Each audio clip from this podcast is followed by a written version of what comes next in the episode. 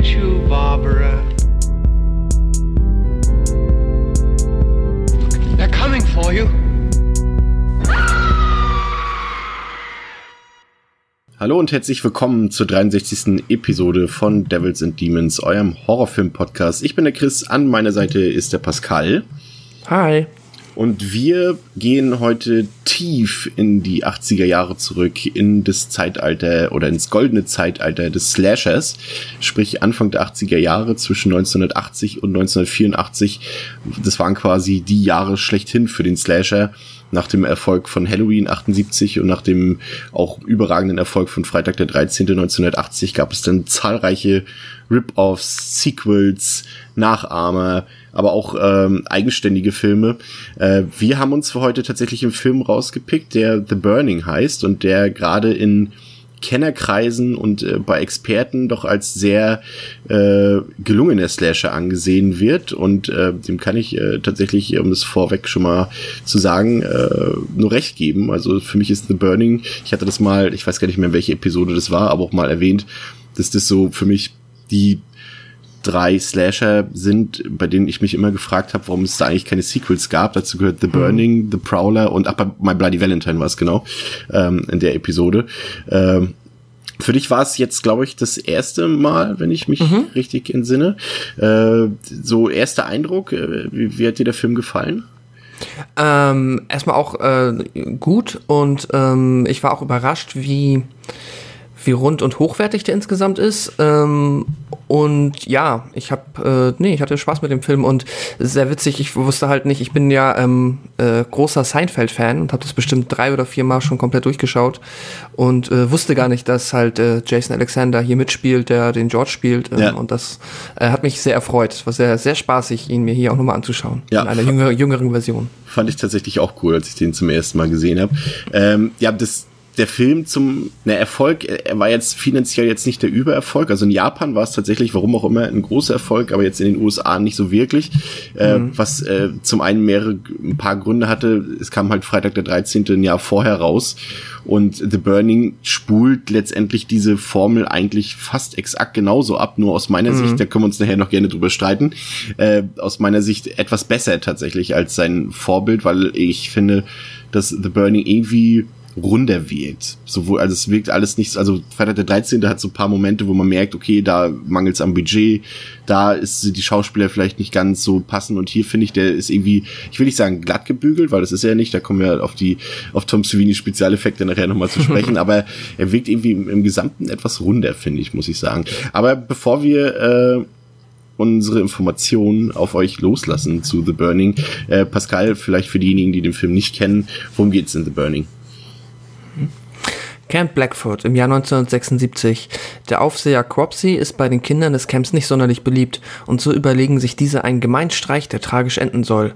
Sie stellen einen mit Würmern durchzogenen brennenden Totenkopf neben sein Bett.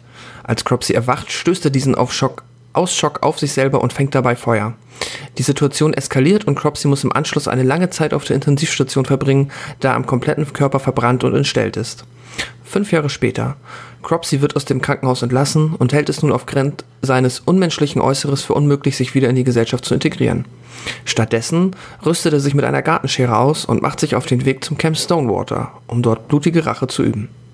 Das ist äh, The Burning ist tatsächlich der der erste Spielfilm der äh, Weinstein-Brüder, äh, die ja ja fast zwei, fast drei Jahrzehnte lang äh, einfach ein, ein großes Imperium gebildet haben in Hollywood, mhm. äh, welches ja letztendlich im letzten Jahr äh, durch die MeToo-Kampagne und durch die, durch die, ähm, wie sagt man, durch die Aufdeckung der, der ja, schrecklichen Verbrechen, muss man ja sagen, von, von Harvey Weinstein ja quasi äh, zum Stürzen gebracht wurde. Aber The Burning war tatsächlich der erste Film ähm, von der Produktionsfirma und es ist immer so, dieses ist, äh, da streiten sich die Leute bis heute drüber. Also es gibt halt äh, Weinsteins Aussage, dass er das Drehbuch halt längst fertig geschrieben hatte, mhm. schon lange vor Release von Freitag der 13. Ähm, das ist auch richtig, wohl angeblich. Allerdings ähm, unterscheidet sich diese ursprüngliche Skriptversion sehr von äh, jener, die dann letztendlich äh, für die Verfilmung genutzt wurde. Also ursprünglich ähm, hatte sich das Drehbuch sehr nach dem ähm, zumindest in den USA sehr bekannten Cropsey-Mythos äh, äh gedreht. Das ist so ein, ja, da gibt's eine Dokumentation, die heißt doch Cropsy, die kann man sich angucken. Ich, wenn ich mich nicht irre, ist sie auch, glaube ich, auf Prime zu sehen, wenn ich mich nicht ganz irre. Äh, auf YouTube ist sie aber, glaube ich, auch. Ähm, das ist halt so, so ein urbaner Mythos. Ähm, der in, in, in New Jersey und in New York äh, eine Zeit lang mal eine große Rolle gespielt hat, bei denen die Leute auch äh, bis heute teilweise denken, dass da äh, dass es eine wahre Geschichte ist und, und darauf basierte das ursprünglich und hat sich tendenziell eher an Halloween, also an Carpenters Halloween orientiert. Aber mhm. nach dem Erfolg von Freitag der 13. wurde das Skript äh, quasi komplett umgeschrieben und äh, ist jetzt eher halt ein Freitag der 13. Film, wenn man so will. Ne? Also es ist schon verblüffend die Ähnlichkeit, oder was meinst du? Ja, allein das Setting, es ist halt äh, eins zu eins, ne? Das ist halt äh, nicht ähm, Crystal Lake, sondern halt hier das Camp äh, Stonewater in dem Fall. Ähm, und ja, das ist ähm, nicht von der Hand zu weisen und ich äh, finde das jetzt ja auch per se eigentlich gar nicht so verwerflich, aber ja, dann hätte vielleicht, aber gut, das ist ja wahrscheinlich auch, also Weinstein war ja noch nie grundsympathisch und dass er sich das dann irgendwie nicht nehmen lässt zu behaupten, dass er natürlich die Idee schon vorher hatte in dem Ausmaß, ähm, ja, passt ein bisschen, macht es irgendwie nicht sympathischer, aber per se ist es ja, ne, ich meine, man kann ja auch trotz, also es ist ja per se das Setting, es ist halt, ne, du hast ein Camp, du hast einen Mörder, du hast Kids, da kann man, kann man ja trotzdem noch Kreativität einfließen lassen, auch wenn man sich irgendwie so das gleiche Grundgerüst nimmt. Finde ich, ist hier auch eigentlich ja per se ganz gut gelungen. Ähm, eigentlich unnötig, dann irgendwie noch so darauf zu beharren, dass man das ja vorher hatte. Die Idee ist ja eigentlich scheißegal. Aber naja, ist dann halt so, ne? Das, das Horrorfilme beschreiben ja auch grundsätzlich immer so die, die Zeichen, Zeichen ihrer Zeit und den Zeitgeist und, und das ist ja eigentlich so ein Thema, gerade dieses Sommercamp, was jetzt was jetzt eher uramerikanisch ist, würde ich sagen, und bei uns ja eigentlich mhm. weniger eine Rolle spielt. Also bei uns, wenn in, in, in den Europä europäischen äh, Gebieten ist es ja eher ja, unüblich, dass man jetzt die Kinder irgendwie für vier, fünf Wochen oder so in so ein Feriencamp steckt über die ganzen Sommerferien hinweg in den USA. Weiß ich nicht, ob es immer noch so ist, aber es war zumindest damals mal einfach gang und gäbe, dass die Kids halt nicht zu Hause waren, sondern halt mit anderen äh, Jugendlichen oder Kindern in, in solchen Camps waren. Ähm, ist es eigentlich generell so ein Setting, wo du sagst, ja, das spricht mich eigentlich an oder sagst du, da kann ich mich gar nicht, mich gar nicht mit identifizieren, das ist für mich irrelevant? Nee, gar nicht. Also das spricht mich komplett an, weil ähm, ich war tatsächlich auch in meiner Jugend in so einem, also nicht, sieht natürlich anders aus, weil es Deutschland ist, aber in so einem ähnlichen Camp im Harz. Deswegen habe ich da eh noch so ein bisschen verromantisierte Erinnerungen an solche Geschehnisse. Äh, nur halt ohne Mörder und alles war ganz friedlich und toll, aber ähm, ich mag das trotzdem. Nee, und ähm, das ist ja, wie du gesagt hast, dadurch, dass das so ein amerikanisches ähm, ja so ein Eckpfeiler der Kultur da fast schon ist, zumindest sage ich mal so in den 70ern, 80ern meiner Meinung nach, ähm, ist das halt auch ganz oft in Film und Fernsehen immer wieder aufgetaucht. Und ich erinnere mich ja zum Beispiel noch an einen alten Charlie Brown-Film, wo es auch einen gibt, wo sie in unserem Camp sind und irgendwie Kanu fahren. Und das fand ich halt als Kind auch schon immer toll und habe mir halt eigentlich auch immer noch früher und schon öfter gewünscht, sowas halt auch in dem Maße machen zu können, wie es halt auch dann da immer aussieht. Ähm, naja, aber entsprechend freue ich mich immer, wenn es dann ähm, ja, irgendwie um so ein Setting geht. Das ist mit Sicherheit auch ein Grund, warum überhaupt, warum mir warum ich so Filme wie Freitag der 13. immer wieder einfach gerne gucke, weil ich einfach dieses Camp-Setting so mag. Wie ja, ist es bei dir? Sehe ich, sehe ich genauso. Ich finde es eigentlich schon deswegen immer, immer noch erfrischend, weil es halt bei uns gar keine Rolle spielt und dadurch mhm. ist es irgendwie was, was so nicht so ausgelutscht ist, was man auch nicht aus dem Alltag so kennt. Genau. Oder selbst nicht miterlebt hat, in meinem Fall zum Beispiel. Ähm, die, die, was interessant auf jeden Fall ist bei dem Film, ist, finde ich, der Einstieg, also die ersten beiden ähm, Sequenzen. Also du hast ähm, als Opening-Sequenz quasi die, die, ja, sozusagen die Entstehung des Filmmythos von Cropsy, der übrigens, mhm. äh, da solltet ihr euch nicht irritieren lassen, wenn ihr die äh, deutsche Synchronisation euch anhört des Films. Dort äh, wird der gute Herr mit den, mit seiner Heckenschere, Gartenschere, äh, Crosby genannt. Äh, warum auch immer, aber das ist, äh, glaube ich, so eine Sachen sind öfter mal passiert äh, bei Synchronisationsarbeiten, gerade auch in den 80er Jahren. Haben ja auch dann noch ihren eigenen Charme dadurch teilweise, aber ich musste schon ein bisschen lachen, als sie ihn mal Crosby genannt haben. Äh, ich hatte den jetzt irgendwie zum vierten Mal geguckt und die ersten drei Male immer im O-Ton. Jetzt habe ich den mal auf Deutsch geguckt und ich dachte so, hä? Was ist das? Aber worauf ich hinaus wollte, ist, ähm, du hast halt diese, auch dieses typische Slasher-Ding. In der ersten Sequenz wird halt erläutert, dass irgendein Schicksalsschlag passiert oder irgendein Unglück oder irgendein Unfall, der in der Regel dazu mhm. führt, dass dort äh, jemand äh, so wie sagt man, so zu, zugerichtet wird oder so beeinflusst wird, dass er zu einem Killer wird oder zu einem Monster oder zu einem schlechten Menschen, wie auch immer. In diesem Fall ist es ja sogar fast alles gleichzeitig. Mhm. Und ähm, dadurch fällt erstmal auf, dass uns eigentlich als Zuschauer relativ früh klar wird, hier auch der Killer ist. Also der Film äh, könnte natürlich, er versucht ja auch immer so zwischenzeitlich, also jetzt nicht wirklich subtil, ähm, aber er versucht so ein paar ja, uns so eine falsche Fährte zu, zu schicken, aber das halt auf sehr simple Art und Weise, so dass, glaube ich, eigentlich jeder, der mal irgendeinen Krimi oder so gesehen hat, sofort weiß natürlich, dass, äh, wer der Killer ist.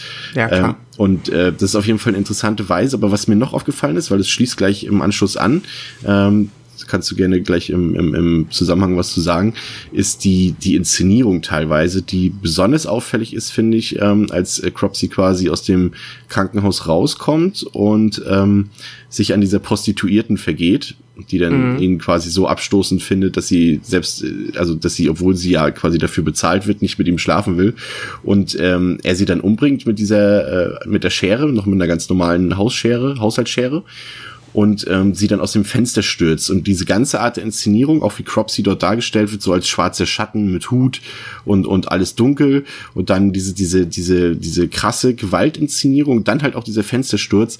Also wenn das nicht mal eine Giallo-Kopie ist in Reinkultur, dann weiß ich auch nicht. Also wer da nicht an Argento denkt, nach, nach zwei Sekunden, war, war eine ganz gute Hommage, muss ich sagen. Ja, ja, stimmt, absolut. Ähm, das ist äh, eh eine starke Szene und ich finde auch, dass es ähm, also ja, einerseits gebe ich da vollkommen recht, die, ähm, der ähm, Bezug zum äh, Argento, äh, beziehungsweise Giallo-Genre ist irgendwie offensichtlich oder kaum von der Hand zu weisen und andererseits fand ich es eh schon, an dem Moment dachte ich mir schon cool. Ich wusste ja durchaus, dass es danach irgendwann wieder auf ein Camp hinausläuft und fand es andererseits schön, dass sich hier auch dann noch davor Mühe gegeben wurde und dass du da auch noch so ein bisschen ich weiß nicht, wie es dir da geht, aber ähm, das hat schon bei mir ganz gut gezogen, dass halt erstmal Mitleid vorübergehend für die Figur des Cropsy halt äh, ausgelöst wird. Ja. Weil man hat ja, er soll zwar irgendwie vorher auch ein Arsch gewesen sein, das hat man ja aber jetzt nicht wirklich mitbekommen. Nee, das ist, ist auch nur Hörensagen, ne, letztendlich. Und genau. Das, ja, das ist, und, und wer das erzählt, kommt ja auch nicht von ungefähr, ne? Ja, eben. Und ähm, dann hat auch diese Vorstellung, das machen die im Krankenhaus ganz gut, wenn er dann quasi äh, entlassen wird, hast du immer noch die Stimmen der, ich nehme an, Psychologen und Ärzte so, die im Hintergrund so wabern, wie sie jetzt sagen, ne, so auch ganz schön brutal, was sie sagen, halt von wegen so, ja, also es ist schon sehr schwierig jetzt und du wirst sehr viel auf Ablehnung stoßen und es, es könnte auch sehr gut sein, dass du halt überhaupt nicht mehr den Weg zurück in die Gesellschaft findest, aber du kannst es ja versuchen. Das klingt halt so richtig, mh, mm, also das ist äh, irgendwie eine harte Ansage und auch gab es ja noch vorher diese, muss ich zugegeben, etwas äh, strange Szene, wenn der ähm, eine Arzt den anderen unbedingt von überzeugen möchte, sich jetzt äh, den äh, verbrannten Cropsy anzugucken und hat wirklich drauf beharrt und ihn dann noch so erklärt, wie, oh Gott, was hast du noch nie gesehen? Der ist so verbrannt, das wirst du nie wieder vergessen. Das ist auch schon, äh, ja, bisschen schräg. Ähm, ja, also ich mag tatsächlich so die, ähm, also nennen wir es mal die Origin Story von der Figur Cropsy, die dann später zum Mörder wird, äh, ziemlich, also gerne, finde ich sehr gut gelungen tatsächlich.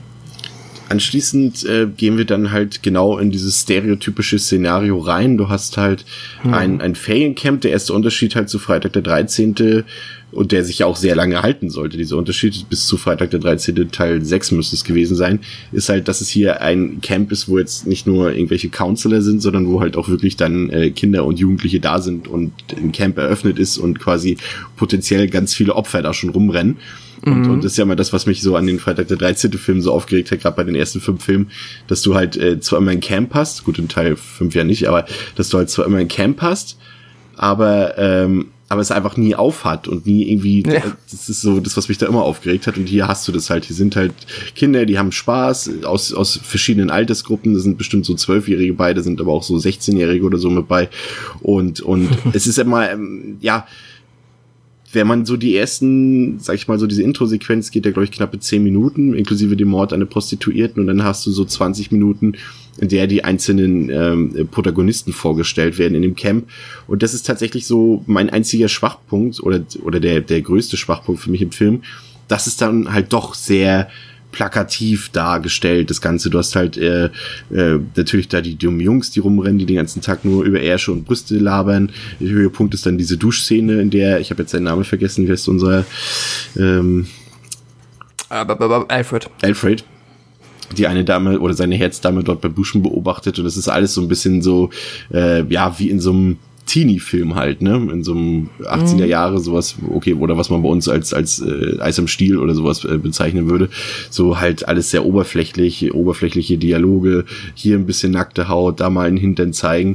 Und ich finde, diese ersten 20 Minuten ziehen sich tatsächlich so ein bisschen, also es ist schon ein bisschen recht schleppend, äh, bis dann die Halbstundenmarke ähm, überwunden ist. Was man aber zugute halten muss, ist, dass die Figuren zumindest so vor und dargestellt werden, dass du jetzt keine Person hast, nicht mal den, den, den üblichen, wie sagt man, den Unholden oder, nee. Ja. Den, ähm, also du meinst das Hä? Arschloch oder? Ja, das Arschloch, wie sagt man denn? Was Wort, was ich, ja, egal. Herr, Hacker dreht sich schon wieder im Grabe um, wenn ich ihn schon irgendwie. Bösewicht, Antagonist, ich weiß nicht. ja. genau. Hochold? Nee, wie sagt man denn? Unhold, sagt man doch, glaube ich. Ach, egal. Ja, Unhold ist ein Wort. Genau, das fand ich, der Unhold. Ähm, und, und selbst der ist irgendwie so überzeichnet, dass du nicht im ersten Moment sagst, oh, das ist ein Arsch, der muss gleich als erstes weg oder sowas. Der ist halt so, weil er halt auch, man merkt, er ist so, weil er eigentlich dumm ist. Und ähm, ja, also die Figuren sind eigentlich schon ganz okay. Das sind jetzt alles keine, keine super sympathischen Leute, aber es sind jetzt keine, äh, ist jetzt kein Kanonenfutter, bei denen du sagst, ach komm, der kann sterben, der kann sterben, der kann sterben. Und das ist dann wiederum eine Sache, die der Film gut macht. Dass er das halt sehr schleppend inszeniert am Anfang, ist dann halt die andere Seite. Wie fandst du das so, diese quasi diese ersten Camp-Momente mit dem Baseballspiel und da am, am Wasser, wo sie sich da gegenseitig so ein bisschen ähm, ja, bekriegen, will ich mal nicht sagen, aber schon so ein paar Streiche spielen und so. Ja, ja, die haben so ihre Kämpfe untereinander. Ich äh, mochte das tatsächlich ähm, ganz gerne, weil einerseits hast du vollkommen recht, das ist natürlich alles sehr plakativ und auch alles sehr äh, Klischee beladen, aber ich mag halt schon, dass die Figuren halt durchaus noch so ein bisschen ihren, also die haben ihre ja, ihre eigene Charakterisierung. Die ist natürlich super Klischee. Also Alfred ist dann halt der ähm, sehr schüchterne, sehr introvertierte Nerd, der nicht schwimmen kann und der ähm, ja halt dann irgendwie Frauen nur so auf die creepy Art hinterher ähm, läuft. Und das ist, der ist halt so dann, das Gegenstück dazu ist dann halt Glazer, der auch schon den geilsten Namen der Welt Ja. hat. Glazer. Von Larry Joshua gespielt, lustigerweise. Und ich finde, das sieht man auch leider. Das ist schon ein kleiner Kritikpunkt. Er war halt schon zu den Aufnahmen des Films über 30 und älter als die Aufseher. Und ähm, das, äh, ja, also da wird jetzt nicht jeder seiner Teenager-Rolle unbedingt gerecht, sag ich mal. Ja, das siehst du halt, wenn da so diese etwas kleineren Rollen, da denkst du dann, okay, die Leute sind vielleicht wirklich so alt, aber die, die dann auch so ein bisschen mehr Dialoge haben und so, ist dann wieder Leute, die dann halt schon, ja, In äh, den 20ern mindestens sind. in, in größeren Bartwuchs haben als ich heute. Ja, genau. Ähm, ja, und dann haben wir halt äh, den, äh, genau, den Dave von Jason Alexander gespielt, der halt so ein bisschen der lustige Schambolzen, der halt, ne, sieht jetzt nicht unbedingt aus wie ein Sportler, aber weiß sich halt so über seine ähm, rhetorischen Fähigkeiten und über seinen Humor und seinen Charme halt da irgendwie zu beweisen. Und das ähm, ist eigentlich ganz cool, weil dadurch hast du halt schon mal Figuren, die du direkt halt äh, immer wieder erkennst, die auch ein bisschen rausstechen und nicht, dass man das unbedingt braucht, aber ich finde das war viel besser, wenn man das irgendwie einen Slasher durchaus so hat, dass man jetzt halt, ne, also man hat Figuren, mit denen man bis zum gewissen Grad mitfiebern kann und die auch so ein bisschen Unterhaltung halt bieten, bis es dann losgeht, weil sonst wäre, ich glaube, bei vielen Filmen ist es dann halt so, diese ersten 30 bis 40 Minuten ziehen sich unfassbar. Und ich finde, das geht hier, ich finde, die sind erschreckend leichtfüßig, wenn das immer nur so Kleinigkeiten sind, wie dass sie sich irgendwie beim Essen ärgern oder sich halt mit dieser komischen Luftpistole abschießen oder ähm, Dave geht halt irgendwie in die Stadt und kauft Kondome, aber Glazer wollte ja die gerippten und es ist, es ist mega quatschig. Es ist jetzt auch nicht irgendwie Entertainment, also nicht unfassbar großartige Comedy, aber ich, es ist so zum Weglullen irgendwie ganz nett, aber nervt mich dabei nicht und dann irgendwann geht es ja auch zum Glück los. Ja, Wenn sie mit den tatsächlich. Ähm, sie machen dann einen, Kanu-Ausflug. Ähm, und, und dann sind so auch so diese üblichen Sachen, die halt aber wahrscheinlich auch einfach, wenn man sagt stereotypisch, aber die gehören halt dann wahrscheinlich auch einfach äh, zu so einem Sommercamp dazu, so ein äh, Kanu-Ausflug, Lagerfeuer-Geschichten, da veräppeln sie sich Genau. auch schon, da wird auch so ein bisschen schon ähm, der Cropsy-Mythos äh, ähm, zur Sprache gebracht. Äh, nackt schwimmen und was die Leute halt nicht so alles machen in so einem Sommercamp. Ähm, was, was interessant ist hier ist, äh, finde ich, der Punkt, und das ist so das, was äh, The Burning auch, auch äh, von den Motiven her immer noch so ein bisschen unterscheidet um, zu, zu, zu der Konkurrenz. Das, hier zum Beispiel, ich weiß nicht, ob es dir aufgefallen ist, dass hier, wenn, wenn sonst eigentlich in solchen Filmen immer relativ schnell äh, zur Sache kommt, äh, was, was jetzt irgendwelche sexuellen Inhalte angeht, äh, ist es doch hier so, dass die Jungs doch eigentlich fast durchgehend abblitzen bei den Mädels. Das ist mir mal so nebenbei aufgefallen, äh, dass da immer so, auch sie zum Beispiel bei dem Nacktschwimmen, sie wollte nicht und, und äh, die Blondine wollte von Gläser ja, gut, sie haben das später noch gemacht, aber sie hat sich da halt auch einen, einen, den halb, über einen halben Film lang quasi so ein bisschen gewehrt gegen Glazer und gegen seine Absichten. Und äh, das ist eher unnormal für den Slasher. Ja, das stimmt. Ähm, das ist jetzt, ähm, ich fand es tatsächlich zwischenzeitlich auch echt unangenehm, muss ich sagen. Also bei Glazer und bei dem ähm, anderen Kollegen, dessen Namen ich jetzt leider vergessen habe, der halt mit der Karen da draußen war, ähm, Eddie, genau. Ähm, das sind schon, das geht dann halt schon immer, also das ist die, vor allem Glazer belästigt aktiv, das ist halt schon richtig unangenehm teilweise, weil er sie halt dann auch immer mit ihr seiner körperlichen Überlegenheit so an Bäume drückt. Das hat mir dann zwischenzeitlich ging mir das ein bisschen, fand ich das schon arg unangenehm. Ähm, und halt, ja, Eddie ist halt auch ein Arschloch. Im Endeffekt passiert da sexuell nicht so viel, bis auf nachher dann halt diese Glazer, ähm, Glazer, ich glaube Sally war das, ja, mhm. Glazer Sally Szene, ähm, die ja noch ganz lustig war, aber ja. Ja, es ist untypisch auf jeden Fall, aber da, das ist tatsächlich so etwas, was mir aufgefallen ist, wo ich dachte so, mh, mm, unangenehm irgendwie so ein bisschen. Das, äh, ja, hat die Figur nicht sympathischer gemacht. Ja. Ähm, der, der Soundtrack, ähm, wie fandst du den? Oder den Score, besser gesagt? Das ist ja von, von Rick Wakeman, von äh, der Band Yes, die ja auch mal ziemlich groß waren. Ähm, wie hat dir der gefallen? Der, äh, gut, aber es ist mir nicht so aktiv äh, in den Vordergrund gekommen, dass ich, äh, also ich sag mal, es, es ist so, ähm, er hat sich so in den Film gefügt, dass er quasi, ähm, ja, mir gar nicht so bewusst in Erscheinung getreten ist. Weißt du, was ich meine? Wie, weiß nicht, wie äh, fandest ich, du ihn? Ich weiß nicht, ich fand ihn eigentlich schon relativ auffällig. Okay. Aber ja, das ist, manchmal ist es bei mir dann verschwimmt das so. Das ist, dann gibt dann Momente, da merke ich auf einmal so Bam und jetzt höre ich auch mit aktiv noch den Soundtrack im Kopf. Manchmal verschwimmt das tatsächlich so. Dann bin ich vom Film wahrscheinlich mehr abgelenkt, als dass er so in Erscheinung tritt. Ja, das passiert ja durchaus, ne?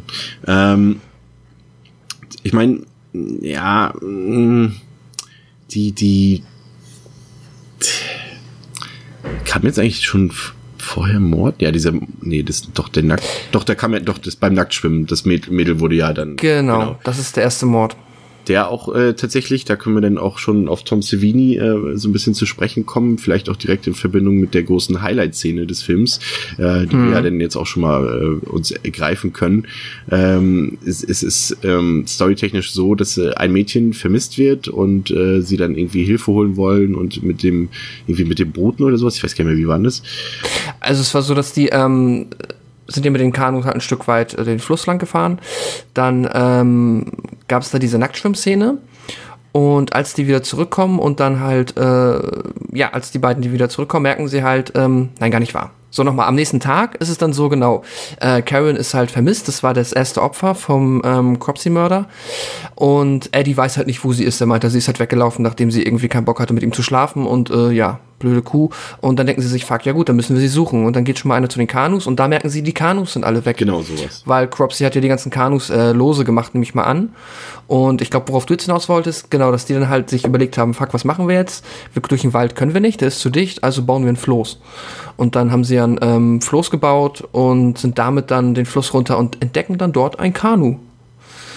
Und ich glaube, das meintest du jetzt mit der ähm, sich dann anbahnenden Highlight-Szene, nicht wahr? Genau. Und ähm, sie, sie, ich glaube, fünf oder sechs von den Leuten ähm, schiffern dann den Fluss herunter mhm. und äh, finden dann ähm, etwas entfernt oder sehen etwas entfernt eines der vermissten Kanus und sch schippen sich dann dorthin. Und äh, dann kommt tatsächlich eine der vielleicht äh, ja vier, fünf ikonischsten Slasher-Szenen aller Zeiten. Als plötzlich der, der immer noch bescherte Cropsy aus dem Nichts auftaucht, aus diesem Kanu und äh, ja, für, wirklich für ein un unvergessenes Bootsmassaker sorgt. Fantastisch. Ja. Also einfach so, normalerweise hast du es so, mh, mm, dass in, in so, einem, so einem Horrormoment oder in so einer Killsequenz vielleicht maximal zwei Leute zum Opfer fallen gleichzeitig und hier waren es halt alle fünf oder sechs und in einem Mordstempo und äh, auch sehr brachial, sehr brutal und äh, ja, okay, ich muss zugeben, bei dem ähm, bei dieser Fingerabszene muss ich muss ich auch jedes Mal so ein bisschen schmunzeln. Mhm. Ähm, ja, und das ist dann tatsächlich äh, das Ergebnis von äh, Tom Savinis großartiger Effektkunst, die einfach auch wie immer eigentlich, also egal, wir haben jetzt schon sehr viele Filme gehabt, in, hier besprochen, in denen ähm, Tom Savini die, die Spezialeffekte und das Make-up ähm, gemacht hat. Ähm, aber auch hier wieder ein absolutes Highlight, muss ich sagen. Also er hat es ja. einfach wirklich drauf. Klar, es gibt äh, den einen Moment, da sehen, sieht man heute, dass dort wieder dieser Trick, den sie auch bei Freitag der 13. gemacht haben, dass sie halt so, so, eine, so eine Puppe hinlegen und der Kopf dann quasi durch so ein Loch im Bett rausguckt, also vom Schauspieler. Und das sieht man hier auch äh, bei The Burning tatsächlich, weil der Hals halt irgendwie so fast einen Meter lang ist von dem einen, wenn er da, da die Schere reingebohrt bekommt. Aber es ist schon, schon echt eine, eine, eine krass erinnerungswürdige Szene, oder? Ja, definitiv. Also ich meine, wer einmal Kanu gefahren ist, weiß, dass das irgendwie, also da muss Cropsy schon harte Kanu-Skills haben, um so aus dem Boot so aufzuspringen und dann quasi ja auf das Floß zu hüpfen. Oder man hat das ja, man sieht das ja nicht so richtig. Ähm, man sieht halt immer nur so mehr oder weniger in Close-Ups dann ähm, den ähm, ja, Slash in Anführungszeichen, beziehungsweise dann den Gore. Aber äh, ja, es war bestimmt äh, ein herausragendes Kunststück, da ähm, so gezielt ähm, quasi zur Sache zu gehen, ohne ins Wasser zu fallen. Ja, aber es äh, ist schon cool. Also auch wenn du halt immer dann diese Silhouette ist halt auch sehr stark, ne? Wenn du dann diesen ganz dunklen Cropsy halt vor diesem hellblauen Himmel hast, wie er da mit der Schere ähm, ja quasi im Begriff ist zuzustechen, schon cool. Ist äh, definitiv erinnerungswürdig, ja. Da gebe ich dir recht. Und wo du gerade bei Tom Savini warst, vielleicht nochmal ein Trivia-Fakt, wusste ich vorher auch nicht, fand ich ganz witzig, dass er wohl extra für diesen Film dann halt auch den zweiten Freitag der 13. Ähm, nicht gemacht hat, ne? Äh, habe ich doch recht, genau. Oder? Das habe ich. Vor allem auch, weil äh, er überhaupt nicht konform ging mit der Drehbuchidee, dass äh, plötzlich Jason der Killer in Freitag der 13. Ja. 2 sein sollte, ja. Genau. Ja, ist irgendwie auch so ein bisschen Ironie dabei, ne? wenn man jetzt so sagt, dass das ja hier auch mit einer der, vielleicht ein Film ist, der auf jeden Fall bei Freitag der 13. mithalten kann und ja, ganz witzig. Ähm, ja. Genau, und äh, danach ähm, sind halt die äh, Kids alle tot. Und dann, äh, ich, genau, Michelle, das war eine von den Aufseherinnen, entdeckt das dann irgendwann und Jetzt frage ich mich gerade nochmal, wie sind sie dann wirklich zurückgekommen? Sie ist ja irgendwie zurückgekommen. Ach, sie hat sich dann, glaube ich, das Kanu. Ach stimmt, sie hat sich dann die anderen Kinder genommen und ist dann mit dem Kanu, ähm, das sie gefunden haben, ähm, halt dann doch zurück zum Camp, während äh, Todd noch auf der Suche nach Alfred war, der nämlich äh, wieder halt auch bei dieser ganzen ähm, Skinny-Dipping-Geschichte. Nee, jetzt äh, verwechsel ich das, sorry.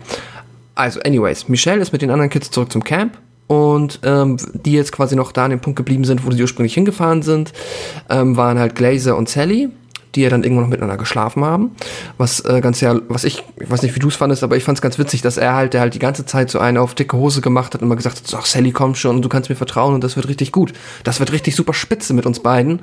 Und dann, ähm, ja, ist er irgendwie halt drei Sekunden dabei und dann so, oh, ich ja, glaube, das war's. Weil er auch gegenüber den anderen Jungs auch so getan hat, hier so ah, ja. gerippte Kondome und sowas alles. Äh genau, damit ich auch was spüre. Ja. und sie ist auch dann ganz cool tatsächlich. Sally ist eh eigentlich so. Ähm, man muss zugeben, finde ich, die ähm, äh, weiblichen Figuren sind leider äh, vermutlich auch der Zeit und vielleicht auch den Produzenten geschuldet äh, verhältnismäßig äh, austauschbar. Aber die Sally ist tatsächlich ganz witzig. Die hat auch so ein, ähm, auch als sie dann halt da liegen und ähm, ist sie irgendwie so die sympathische Mischung aus schon so ein bisschen einfühlsam ihm gegenüber, aber auch so ein bisschen, ja, okay, das war's jetzt. Hm, okay. Die ist irgendwie cool, weiß ich nicht. Äh, hält ja aber jetzt dem Film davon nicht ab, sie dann trotzdem gleich sterben zu lassen, aber. Ja, aber es ist zumindest so, wie ich vorhin gesagt habe, dass du halt irgendwie jetzt nicht halt mega Sympathien für die Leute entwickelst, aber du fieberst schon mit ihnen mit irgendwie. Also du willst eigentlich nicht, dass sie da ähm, ableben in dem Film. Und Genau. was jetzt hier doch das Besondere ist, ähm, an The Burning ist halt die Tatsache, also wir kennen es ja aus, aus quasi allen Slashern oder fast allen, zumindest in den populären, dass es halt immer das Final Girl gibt und genau The Burning hat dieses Final Girl nicht. Ähm, das Nee. kann man jetzt entweder so sehen, es ist entweder vielleicht ein interessanter Kniff im Drehbuch oder äh, man war einfach noch nicht äh, so verfestigt in diesen Slasher-Motiven, dass es, dass man da jetzt wirklich jede Regel oder jedes, äh, jeden Stereotypen schon in diese Filme eingebaut hat. Und deswegen gibt's hier tatsächlich äh, vielleicht, ja, ich will nicht sagen, äh, jetzt habe ich seinen Namen schon wieder vergessen. Alfred? Alfred ist jetzt auch nicht der sympathischste gewesen bislang in dem Film. Er ist zwar natürlich schon so der Außenseiter, der auch viel geärgert wird, aber er ist schon Creep. Ja, er ist halt auch unfassbar unfähig, irgendwie irgendwas alleine zu machen. Und es gibt ja sogar die Phasen, ich meine, er wird ja nicht mal, er wird ja halt von Glazer gemobbt und halt auch die anderen Kids finden ihn mindestens seltsam. Aber eigentlich ist die Chemie unter den Kids ja verhältnismäßig gut und die ähm, wollen ihn ja auch so ein bisschen damit integrieren und er ist halt so richtig so, ich, ich bin hier fehl am Platz, ich gehöre hier eigentlich gar nicht hin. Und ähm, er macht dann halt leider auch nicht viel mehr aktiv, als halt im Wald Frauen verfolgen ähm, was echt jetzt auch nicht irgendwie so seinen Sympathiefaktor nach oben schießen lässt. Und dadurch, dass er dann in Kombination mit Todd, dem anderen Aufseher, ähm, der schon verhältnismäßig eigentlich ein ganz netter Kerl ist, ähm, die beiden sind ja so die Mischung als das äh, als Final Girl Substitut, ne? Ja. Kann man so sagen. Ja, also Alfred äh, alleine hätte das auch nicht gerockt. Also dann wäre es da wär's einem irgendwie auch erschreckend egal gewesen. Ja, das und stimmt. auch sehr unglaubwürdig, wenn der irgendwie dann auf einmal da zum ähm, ebenbürtigen Gegner von äh, Cropsy gewesen, geworden wäre. die, ja, es ist, wie du schon sagst, ähm, also das ist, die beiden bilden halt sozusagen das Finale äh, des Films im Duell gegen Cropsy. Ähm, wie hat dir das generell gefallen von der Inszenierung her? Das war ja klar, dass es natürlich auch wieder mit Feuer spielen wird, das Ganze. Ähm, war mir vielleicht ein paar Minütchen zu lang, aber in der Summe schon eigentlich äh, ganz cool gemacht für dich. Ja, auf jeden Fall. Ähm, auch das, ja, war ja natürlich jetzt nicht überraschend, wie es dann ausgegangen ist, aber es war cool inszeniert. Es, ähm, die Feuereffekte sahen geil aus und auch im Endeffekt sieht man dann ja Cropsy. Und das ist wohl auch, habe ich gelesen, halt auch wieder so eine Maske gewesen, an der Tom Savini irgendwie drei Tage gesessen hat. Und das sieht man schon. Der sieht schon ähm, angsteinflößend, weiß ich, bin ich gleich gespannt, was du dazu sagst. Er sieht auf jeden Fall ähm, ziemlich zerstört aus und ziemlich eklig, sag ich mal. Ja, Ähm, ja, gehe ich mit. aber jetzt auch, er ist halt, dann im Endeffekt ist er halt nicht so ikonisch, ne? Da können wir auch noch mal drüber reden. Er ist halt, ich finde dann, also diese Silhouette mit der Schere, ja, aber irgendwie die Schere ist schon fast wieder das Ikonischste an ihm ja, und ähm, das stimmt. Die Schere ist in dem Fall ist, ist das Mordwerkzeug interessanter als als äh, als äh, die Figur, die sie trägt. Ja. das sehe ich auch so. Genau. Ja. Ähm, aber ein cool inszeniertes Finale und auch dem passt, macht den halt unfassbar rund irgendwie. Also weil es jetzt auch da nicht irgendwie jetzt einen krassen Qualitätseinbruch hat, sondern einfach schön, so wie man es mehr oder weniger erwartet, ein cooles Finale liefert. Es ist, es ist, ich meine, man darf halt natürlich nicht vergessen, also äh, wir klingen schon sehr lobend über den Film und das hat der Film auch auf jeden Fall verdient. Aber man darf halt letztendlich, es ist halt immer noch ein Slasher, man darf jetzt hier halt eben nicht eine große Story mit irgendwelchen überraschenden Wendungen oder besonders tiefen Charakterzeichnungen oder sowas erwarten. Die Geschichte, die passt halt auch auf zwei, drei Post-its rauf. Ne? Also viel größer, Absolut. viel länger kann das Drehbuch nicht gewesen sein. Ähm, das darf man halt nicht vergessen. Aber der Film ist halt sehr, sehr unterhaltsam. Ne? Also der hat auch so ein gewisses Tempo. Wie gesagt, ich gehe halt am Anfang nicht mit. So die, diese ersten 20, 25 Minuten sind mir ein bisschen zu langsam, aber da hat der Film halt ein sehr rasantes, äh, rasantes Tempo, ist dabei sehr unterhaltsam. Gefühlt stirbt er noch alle, alle 10, 15 Minuten irgendjemand. Also da kann man äh, durchaus äh, doch sagen, dass, es, äh, dass das der Film auf jeden Fall gut macht. Auch die Camp-Stimmung ist gut, ähm, wie ich eingangs schon erwähnt hatte. Also sie ist auch zum Beispiel besser als, äh, als in dem Freitag der 13. Film, weil halt da keine, das ist halt immer so, ja, alles broken-mäßig, so, wir müssen erst aufbauen hier oder wir eröffnen nächste Woche und sowas. Und hier ist halt einfach mal Leben drin in, in, in, in, in dem Setting, in dem Szenario drin, so wie man es eigentlich auch erwarten würde gerne. Und er hat auch auf jeden Fall so ein paar gerade diese Point-of-View-Aufnahmen von Cropsy, die haben schon äh, auch durchaus immer eine schaurige Stimmung da. Also es ist auch immer sehr Giallo-lastig, finde ich noch so, immer gerade dieses, halt diese aus der Ego-Perspektive von, von, von Cropsy, äh, ist gut gemacht. Also es hat schon so eine Art, äh, ja, ich will jetzt nicht sagen düstere Atmosphäre, aber, aber es ist schon ganz spannend und, und, und ähm, interessant umgesetzt. Ja, das definitiv. Was man noch erwähnen kann, ähm, am Ende kommt halt noch raus, dass Todd, der Aufseher, war halt einer von den, äh, von den Kids, die halt ursprünglich Cropsy halt ähm, diesen Streich gespielt haben vor fünf Jahren. Ähm, macht jetzt auch nicht irgendwie den ähm, Kohl großartig fett, er erklärt irgendwie vielleicht, ich, ich weiß nicht, ob das die Motivation wirklich dann von Cropsy ist, das wird jetzt halt auch nicht viel erklärt, ähm, ob er dann deswegen sich genau diese Campgruppe ausgesucht hat, um sich an ihm und seinen Kindern zu rächen. Keine Ahnung, weiß ich nicht, ähm, aber ja, ist halt ähm, auch nochmal so ein ganz netter Hook am Ende, weil das dann halt auch schon wieder nochmal ein bisschen die, man sieht dann halt auch nochmal Flashbacks, wie er sich an diesen Streich erinnert, das ist jetzt auch noch so eine schöne Klammer und ähm, dadurch fühlt man, habe ich halt auch mal das Gefühl gehabt, so ist es halt wirklich so ein verhältnismäßig schnörkelloser, runder Slasher mit eigentlich fast allem, was man erwartet. Ne, halt wie gesagt, Final Girl gibt's hier nicht, das ist ein bisschen anders aufgesetzt und ähm, dafür hast du aber halt mal ein volles Camp mit richtig vielen Kids und muss ich auch sagen, da sind auch Szenen bei, wie die ähm, äh, der Essenssaal oder so, wo halt ja. jetzt wirklich nicht an Statisten gespart wurde, muss man sagen. Da sind richtig, richtig viele Kids und das äh, hat halt ein Freitag der 13. nicht geboten.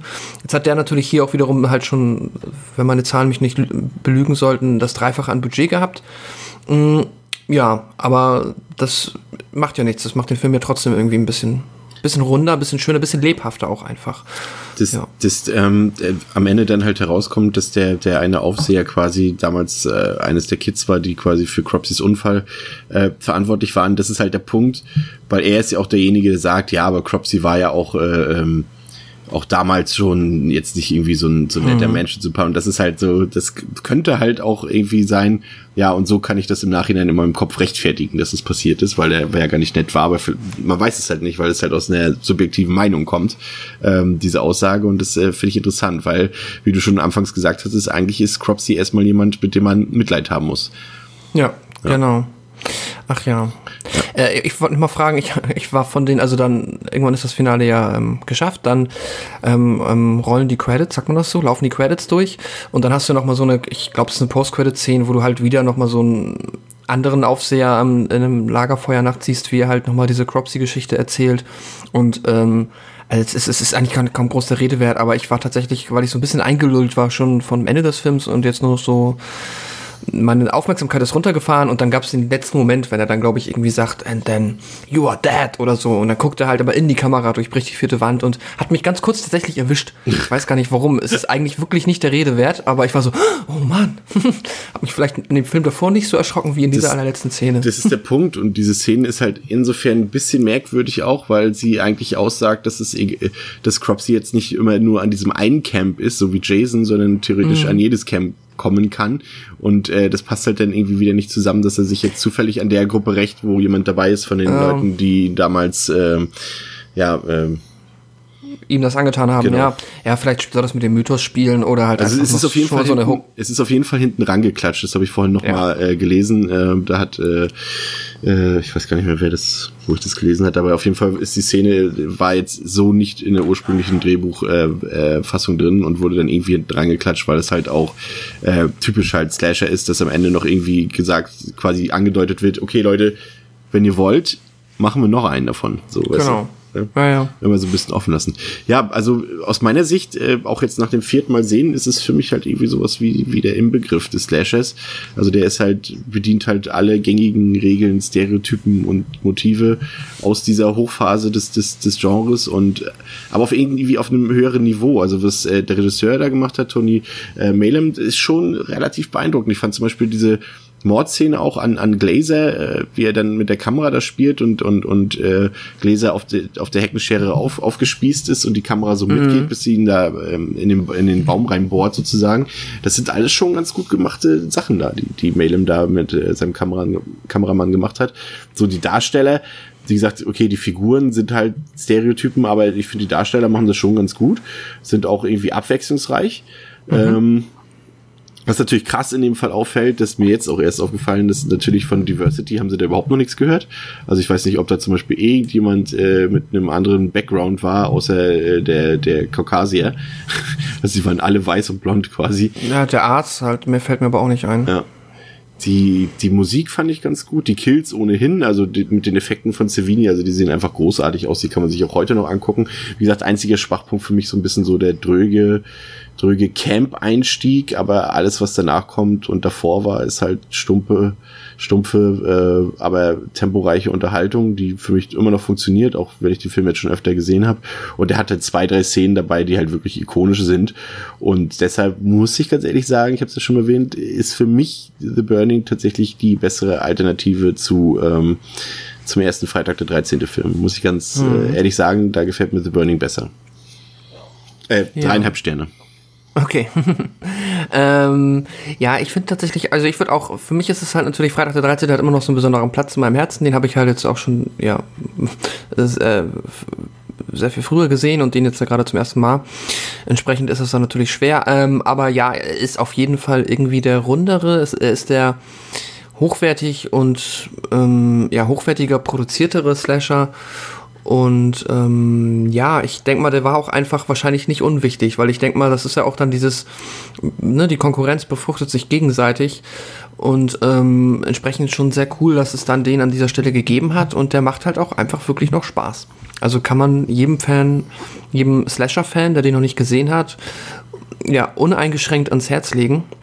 Auch wenn der halt, ähm, ja, also bei mir ist es dann eher, man sieht halt hier auch schon, dass die Zeit dran genagt hat und er hat ein paar Schwächen, die jetzt halt auch ja, ich finde halt, der Cropsy ist halt ein, der hatte auch jetzt irgendwie durch den Film, ähm, vielleicht ist das auch ein Grund, warum es dann keine Sequel gab, ähm, da sehe ich auch nicht so das Potenzial, dass da jetzt irgendwie ein ikonischer Mörder ähm, draus hätte werden können, weil wie gesagt, das dafür Einzige, hat er ja auch, dafür hat er ja auch einfach zu wenig Screentime. Also es gibt genau. angeblich, das hatte Malem irgendwann in dem Interview gesagt, äh, es gibt noch gab viel Material, in, in, mhm. in, in dem äh, äh, Cropsy mehr zu sehen war, aber er wollte es halt auch mehr so im, im Verborgenen noch lassen und die Leute nicht gleich äh, quasi, also er wollte sie langsam anteasern und äh, ja. dadurch, dass er dann halt nicht so oft im Bild ist, äh, kann er halt, ist es halt auch nicht so ikonisch ne? wenn du jetzt an die anderen genau. denkst und Freddy Krüger ist halt alle zwei Minuten zu sehen und, und, und Jason auch später und, und Michael Myers auch und, und Leatherface, die haben halt eine ganz andere äh, Präsenz quasi auf der, auf der Leinwand, genau. wenn du die siehst. Aber ich finde es immer manchmal auch ganz gut, wenn du halt so, ein, so einen Standalone-Film hast, so wie eben hier oder The Prowler mhm. oder My Bloody Valentine, oder auch sagen kannst, hier, dieser eine Film und da kommen nicht noch zehn schlechte Sequels hinten dran. Ist doch auch das mal ganz super, nett. Ja. Genau, dafür passt er nämlich dann auch und dafür ist dann auch Cropsy ähm, irgendwie vollkommen ausreichend. Das passt dann schon. Das ist irgendwie cool. Ja, ähm, ja, äh, ich habe auch dreieinhalb Sterne zu vergeben und ähm, ja, wie gesagt, also wenn man den noch nicht gesehen hat, aber man hat ein äh, Fable für Slasher-Filme und vielleicht auch noch extra dazu ein Fable für dieses ganze Camp-Setting und so weiter, unbedingt geben. Ähm, muss natürlich wissen, dass man halt ne, mit Filmen früher 80er hat und zu rechnen, wie du es eben schon gesagt hast. Diversity und ähm, halt, ja, das wird man hier nicht finden. Ähm, und wenn man darüber hinwegsehen kann, so ein bisschen aus den Augen der Zeit vielleicht gucken kann, hat man hier bestimmt ganz viel Spaß. Auf jeden Fall. Ja. Und damit äh, verabschieden wir uns und äh, teasern schon mal auf die nächste Folge, in der es tierisch laut werden könnte. Mehr sage ich dazu oh. noch nicht. Ähm, vielen Dank fürs Zuhören bei Devils and Demons mit Episode 63. Wir hören uns in der nächsten Woche wieder. Bis dahin eine schöne Zeit und guckt Horrorfilme, denn es wird jetzt kühler. Der Winter ist da. so ist es. Beziehungsweise Tschüss. der deutsche Sommer ist sorry. da. nee, alles gut. Ciao. Tschüss.